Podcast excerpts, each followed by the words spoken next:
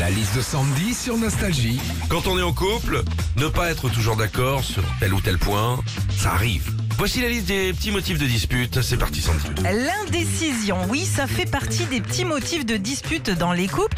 Il y en a toujours un sur les deux qui sait pas prendre de décision. Tu veux partir où en vacances? Bah je sais pas. Tu veux manger quoi? Bah je sais pas. Moi j'avoue, hein, je suis un petit peu comme ça dans la vie, mais au moins quand c'est mon mari qui prend une décision et que c'est nul, bah je peux lui dire bah ouais mais bon, t'as voulu faire comme ça. hein. Non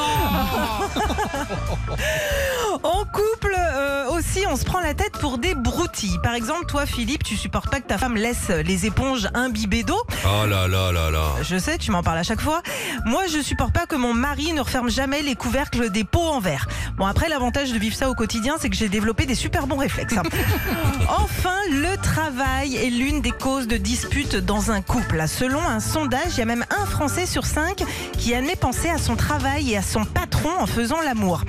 Alors bon, on est cinq dans l'équipe, euh, ce qui veut dire qu'il y en a forcément un d'entre nous qui a déjà pensé à Philippe pendant qu'il jouait avec Popol. Retrouvez Philippe et Sandy, 6h-9h sur Nostalgie.